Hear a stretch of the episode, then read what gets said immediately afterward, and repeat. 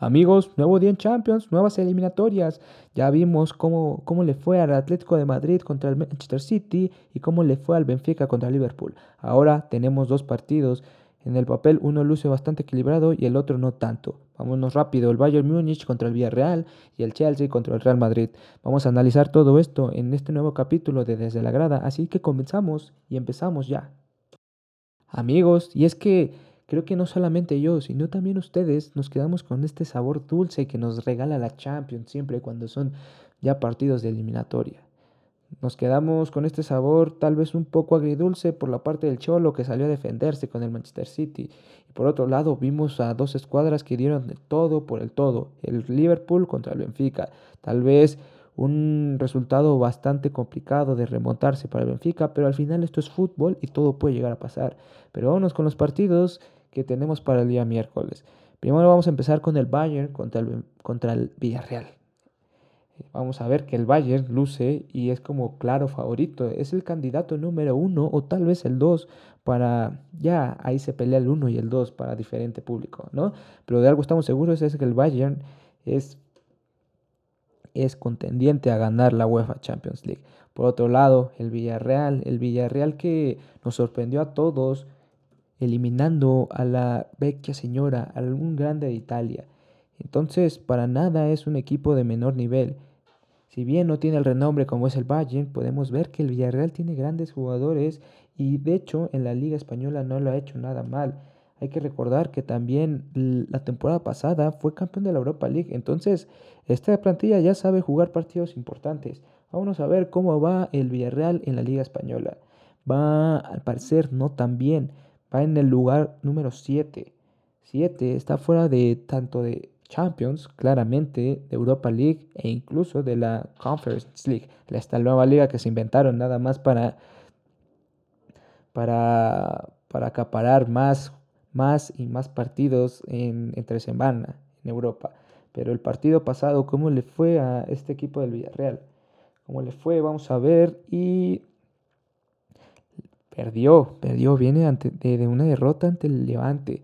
El Levante que tiene, nos tiene acostumbrados a tal vez no pelear por primeros puestos en la liga, pero siempre es un equipo que se dificulta ya a, a, grandes horas ya de, de, la, de, las ligas, ¿no? Ya al terminar las ligas. En otro caso, el Bayern Múnich sabemos que es el, el líder absoluto en la Bundesliga teniendo por detrás al, al Borussia Dortmund, pero que esta temporada no, no, ha sido el Borussia Dortmund que nos tenía acostumbrados anteriormente. Si vemos cómo le fue en su partido de fin de semana al Bayern Múnich, podemos ver que a este equipo claramente le ganó 4-1 al Friburgo y que por eso se mantiene en primer lugar. Está muy alejado, como ya lo decía, del Dortmund, que está a 9 puntos del Bayern. Entonces ya prácticamente tiene ganada la Bundesliga. Es por eso que el Bayern luce como favorito y, creo que se va a llevar esta eliminatoria. Vamos a repasar cuáles podrían ser los 11 para iniciar el partido de ida. El Villarreal va a ir con el portero Rulli, que para mí es uno de los mejores porteros en la Liga Española. Después va a ir con también un argentino, Juan Foyt. Va a ir con un veterano de guerra como es Raúl Albiol, con Pau Torres, la gran la gran joya que tiene este Villarreal, un defensa español con una técnica exquisita y que está, es pretendido por el Real Madrid. Va con Manu Trigueros, va con el francés Capué, va con Dani Parejo, que al igual que Raúl Albiol ya son este, viejos conocidos y viejos, viejos caballos de guerra. Vamos con Giovanni Del Celso, que que si bien tuvo unas temporadas bastante interesantes con el Betis después se fue al Tottenham, regresó a la Liga Española y regresó de buena manera haciendo buenos partidos en la liga y también hizo un excelente, tuvo una destacada participación contra, contra la Juventus. Después, Danjuma, este jugador desequilibrante por, la, por las bandas, es de vital importancia para este Villarreal y para finalizar tenemos a Gerard Moreno, este delantero que se está disputando la titularidad en la Liga, en la Liga Española, ¿eh? en la selección española, se está peleando la titularidad y sin duda es un delantero del que no te puedes fiar. Por otra parte, el equipo del Bayern Múnich cuenta tal vez con la mejor plantilla de esta eliminatoria. Y es que en la portería tiene asegurado prácticamente sus vallas con Manuel Neuer, acompañado en la lateral de Pavard con Schule, que si bien eh, no ha tenido una temporada tan brillante, siempre ha sido constante. Tal vez esta temporada un poco menos, pero Schule es seguridad atrás. Después tenemos a Lucas Hernández, de estos hermanos Hernández que la están rompiendo. Hay que, hay que, decir que Teo es uno de los mejores laterales y creo que Lucas Hernández no se queda por atrás. Si bien en el Bayern ha, participado más como defensa central, es un jugador polivalente que te puede jugar tanto como banda como por en el carril central como defensa central. Tenemos a Alfonso Davis que por fin regresa, el gran jugador de la CONCACAF, el mejor jugador de la CONCACAF por fin regresa. Esto debe alegrarnos a todo el mundo, ya que cuando está en su mejor momento, Alfonso Davis es el mejor lateral izquierdo de todo el mundo. Vamos a tener a Joshua Kimmich, el heredero de todos esos mediocampistas alemanes de todo terreno, como es Lothar Matthaus, como lo es como lo fue en algún momento Philippe Lam, que también si se le recuerda mucho por, la, por ser lateral, también se le recuerda en algunos partidos por jugar de medio centro. Vamos a tener a León Goretzka, de igual forma como lo es Joshua Kimmich, un jugador total este box to box que le gusta a todo el mundo, te puede desempeñar un buen papel como 5, te puede sacar bien el balón e incluso te puede crear juego. Entonces, Joshua Kimmich y León Goretzka son jugadorazos y que sin lugar a duda tienen la media casi casi ganada desde antes de empezar el partido. Y ya en la delantera tenemos a, a, a Sané. A Sané, este jugador desequilibrante muy, muy rápido y sobre todo con un excelente golpeo de balón de fuera del área. Hay que tener cuidado con este Sané que sin lugar a duda es una es un arma muy poderosa para el Bayern Múnich, acompañados ya de un veterano de guerra como lo es Thomas Müller. Thomas Müller que tal vez sin ser esta superestrella alemana, siempre ha estado muy constante en su nivel de juego. Y creo que Müller es este, este jugador alemán que todos odian, que todos odian porque siempre es competitivo, este no se cansa, cuando más te va ganando pisa el acelerador y, y bueno, lo vimos contra el Barça en aquel 8-2, ¿no? Este Müller es sin duda una insignia para el Bayern Múnich. Tenemos a Kingsley Coman que pudo haber sido grandes, pudo haber hecho grandes cosas con Francia y que o, con el Bayern pudo haber hecho grandes cosas, solamente que las lesiones no lo han dejado. Y esto es algo de qué preocuparse, ya que Coman cuando está en sus mejores momentos es un jugador top, top, top. Entonces, cuidado con este Coman que al igual que Sané tiene un excelente golpeo de, fuera del área y que este es más, más amigable, más tiene ese compañerismo, mete muchas asistencias, aclaro, el mejor delantero del mundo, a Robert Lewandowski. Y este jugador marca diferencia el mejor delantero del mundo tiene que marcar diferencia y este sí lo hace. Este no se achica en momentos grandes. Este sí es de veras. Y cuidado México, pero ahora cuidado Villarreal. Se va a enfrentar a, a Raúl Albiol y Pau Torres. Tal vez tengan bastante problemas estos dos zagueros centrales con el mejor delantero del mundo. Vemos que en el papel el Bayern luce como amplio favorito. Pero en el juego es que realmente ahí se pueden empezar a emparejar las cosas. Y es que el Villarreal cuenta con una estratega de primer nivel como es Unai Emery. A ver, eh, Unai Emery ha ganado bastantes Europa League con el Sevilla, hay que recordarlo, con el Sevilla creo que ganó tres o cuatro. Ya para ganar cuatro Europa Leagues, por muy por muy segunda segunda nivel de Europa que sea la Europa League, hay que tiene su mérito. Y si bien no lo hizo de brillante forma con el Arsenal, creo que al Villarreal llegó y le dio un envío anémico importante. Es una estratega que es de, es de verdad. ¿eh? En el otro caso tenemos a, a Julian Nagelsmann, es un estratega exquisito. O sea, este entrenador fue pretendido por grandes clubes de Europa, incluso por el Real Madrid. Y es que por su paso con, por el Leipzig lo hizo de manera estupenda. Y creo que en el Bayern Múnich no acaba de ver. Hay que también saber aceptar que el Bayern tiene una plantilla bastante dominante, con jugadores bastante de bastante talento. Pero es que podemos ver que no todos los entrenadores saben, saben administrarse o saben dirigir este tipo de equipos. Tenemos un ejemplo, Pochettino. Pochettino no ha sabido manejar el gran equipazo, el gran Ferrari que tiene, como es el Paris Saint Germain y sus estrellas. Si bien el Paris Saint Germain en el vestidor hay bastantes egos y creo que en el Bayern eso no ocurre tanto. Sí hay que saber, saber administrar como también lo hizo Zidane en un momento con el Real Madrid.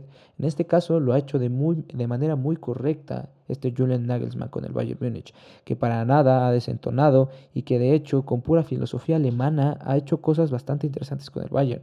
Ha llegado a estas instancias casi casi sin despeinarse, ¿eh? primer lugar de Bundes y y en cuartos de final de Champions como amplio favorito para llevarse su, serie y no solo eso, también para llevarse la Champions. Ya hablamos mucho de esto, yo creo que el Bayern va a ganar. Si hay que poner la fichita a alguien, sí sería el Bayern y creo que este partido incluso puede llegar a ser de altas. Vámonos con el que todos están esperando, con el partido que al igual forma de que el día de hoy el del Manchester City con el Atlético de Madrid va a sacar chispas y es el Chelsea contra el Real Madrid porque tienen su historia y es que esa historia quedó como que, ah, creo que hasta el final el año pasado, cuando se llevaron a cabo las semifinales, creo se, se dijo de palabras en Twitter con Mason Mount. Y es que eran, la espinita clavada para el conjunto del Real Madrid, que se vio muy incapaz ante un Chelsea que tenía una defensa fenomenal. Ahora el Chelsea tal vez venga un poco a la baja por todo lo que ha ocurrido con su dueño y porque también ha bajado su rendimiento. Thomas Tuchel, si bien tiene un gran equipo, no ha sabido también del todo administrar. A ver, en la Premier ya se quedó en el tercer sitio. Es imposible que gane la Premier y creo que toda la carne al asador la, la va a echar a la Champions. En el otro caso, el conjunto del Real Madrid tiene casi la liga ya ganada. Tiene que pasar algo, tiene que pasar un milagro para, el para que el Barça le remonte la liga. Y es que le está sacando nueve puntos al Barça. Y la liga ya prácticamente la tienen ganada, como ya les dije, y en la Champions tienen esa espinita clavada. Vamos a, vamos a ver en plantilla plantilla. Creo que tiene una plantilla más profunda el Chelsea, pero jugadores eh, de, de, mayor jerarquía los tiene el Real Madrid. Y si bien me vas a decir el Chelsea es el, el campeón, no puedes demeritar tanto, vamos a ver 11 por 11 quién puede llegar a ser mejor. Y esto es claramente el que podría llegar a ser el 11, no es ya confirmado. Vamos al Chelsea con Mendy, gran, e, gran jugador, gran eh, eh, portero senegalés. Vimos atajando penales en la tanda de, de, este, penales, vaya la redundancia, en el, boleto por el Mundial a, a Egipto. Bueno, después tenemos a César Espilicueta, gran jugador que Tal vez no sea top top, pero es un jugador cumplidor. Tenemos a Christensen, Christensen, Christensen, ahí está. El danés, gran zaguero central, ¿eh? eh titular, titular en la Dinamarca de, de Christian Eriksen. Y gran jugador y acompañado por Rudiger. Rudiger es para mí de los top 3 centrales en este momento. ¿eh? Muy, muy por abajo de la mesa, no trae gran prensa como si puede llegar a tener Virgil van Dijk, pero este Rudiger no le pide nada a Virgil van Dijk. ¿eh? Rich James, gran lateral de la selección inglesa, haciendo grandes cosas, y yo creo que en donde claramente es amplio dominador es en la contención, porque en Golo Kanté es el mejor contención del mundo, el mejor mediocampista recuperador de balones del mundo. A su lado, un tal Jorginho, que si bien acaba de fracasar con Italia, estuvo contemplado para ser ganador del balón de oro. No, no es un cualquiera, ¿eh? Tenemos a Kovacic, que ese sí fue un desperdicio del Real Madrid, pero lo ha hecho muy bien aquí en el Chelsea, ¿eh? Y el último tenemos en la delantera a Havertz, este alemán todoterreno, que si bien no es como Leon Goretzka o Kimmich, que pues, son jugadores polivalentes. Este lo hace muy bien en la delantera. Tal vez partiendo atrás el 9, pero le hace muy bien Kai Havertz. Y en la delantera vamos a tener a Christian Pulisic, el Capitán América, el gran jugador después de Alfonso Davis de la CONCACAF. Este sí hay que tenerle cuidado porque este nos achica. Si bien eh, en distintas ocasiones en el Chelsea ha partido como banca y después titular, no tiene la titularidad ganada, Pulisic es un jugador que hay que tenerle respeto. El otro lado, vamos a ver cómo viene el conjunto blanco. Vamos con Thibaut Courtois, top 3 de porteros hoy en día. Vamos con Dani Carvajal, que ya no es lo mismo que hace 5 años, pero te sigue cumpliendo. Tal vez se vio un poco mal contra el Paris Saint Germain y Mbappé se lo llevaba una, dos, tres veces, pero vamos a darle el beneficio de la duda Carvajal. Después tenemos dos zagueros centrales que si bien no han, no han hecho huesos viejos en el Real Madrid y son relativamente, este, bueno, uno joven, otro no tanto, pero relativamente nuevos en el conjunto madridista, como lo es Eder Militao y David Alaba, se han entendido a la perfección, ¿eh? Se han entendido muy bien. Alaba siendo este, este falso falso capitán, porque hemos visto algunos videos, o no sé si los han visto, pero yo he visto esos videos donde ya está regañando a todo todo mundo y solamente llevando escasos meses en el Real Madrid, ya tomándose este, este papel de líder. Entonces, muy bien por Alaba. Después tenemos a Mendy. Mendy que cuando está bien lo hace muy bien, tanto en la defensa como en el ataque. Sin duda alguna su cualidad principal es el físico. Y y no hay nada que reprocharle a Mendy, tal vez que se lesiona muy rápido. Después en el medio campo, si bien les dije que, que Golo Kanté es este mejor, el mejor mediocampista a recuperar de balones, Casemiro no se queda atrás, ¿eh? Casemiro para nada se queda atrás. Y acompañado de Kroos y Modric, ah, va a ser bastante complicado este peleo por esta pelea por el mediocampo. Después vamos a tener a Fede Valverde. La verdad es que ahí me entra un poco la cosquilla de cómo va vaya a ser puesto en el campo. Si va, se va a agregar como un cuarto mediocampista o incluso lo hemos visto hasta como extremo en algunas ocasiones. Recuerdo la final, la, los octavos de final de vuelta contra Liverpool que estaba jugando como extremo a, causa de muchas lesiones, pero se acomodó. Yo creo que se, yo creo que se va a acomodar un poco más de volante, volante por, por derecha y ahí va a partir hacia Lex para como el extremo. No, no va a estar como un extremo derecho nominal, pero sí va a ser como esa función. También función de recuperación y cuando tal vez Kroos o Modric se canse, él entre un poco al quite por, por hacer esas coberturas defensivas. Y en, en la delantera vamos a tener dos grandes monstruos que se han entendido bastante bien esta temporada, como es Karim Benzema el mejor jugador del Real Madrid y ahí peleándose tal vez el mejor delantero del mundo, ¿eh? Para nada está muy lejos eh, de Lewandowski, ¿eh? Benzema teniendo aparte la pasada eliminatoria contra el Paris Saint Germain, tal vez su mejor partido en el Real Madrid, anotando un hat trick y dándole la victoria y el pase a estos cuartos de final. Y por otro lado a Vinicius Jr., esta joven promesa del Real Madrid que sin duda alguna Tal vez las temporadas pasadas había quedado de ver, esta no, esta temporada no ha quedado de ver en lo absoluto. Hemos visto a un Vinicius Junior que lo único que le faltaba era esta definición ante la portería y ahora lo está haciendo muy bien. Vamos a ver que también, tal vez estos últimos partidos ha ido apagándose, pero me, me, da esta sensación de que Vinicius Junior le gusta jugar este tipo de encuentros. Lo ven, lo vimos la temporada pasada también contra Liverpool, ahí en, cuando jugaron en en el estado Alfredo y Stefano, que metió, creo que fue un doblete, ¿no? Un doblete de Vinicius Junior en ese tiempo era como que, ¿cómo lo hizo? Ahora nos ha estado acostumbrados a tener ese ya ritmo de juego. Si me, si me preguntaran quién es un favorito, aquí no hay ningún favorito. Aquí todo es para todos, ¿eh? Teniendo al Chelsea campeón y en tercer lugar de la Premier, que para nada es este mal, mal lugar, es un equipo de cual cuidarse. Por su estratega también, por Thomas Tuchel, que es un extraordinario entrenador. Del otro caso, tenemos un equipo tal vez un poco ya veterano en, la, en el medio campo, en, la delantera, ese, esa combinación de, de sabiduría con Karim Benzema y la picardía de Vinicius Junior y en la defensa con sangre nueva, pero no por eso mala. Está haciendo bien las cosas y vamos a ver qué va a pasar. También este Carlito Ancelotti no es mal estratega, ¿eh? Para nada, o sea, no le pide nada a Thomas Tuchel sin ninguna duda. Entonces estos partidos van a estar muy interesantes.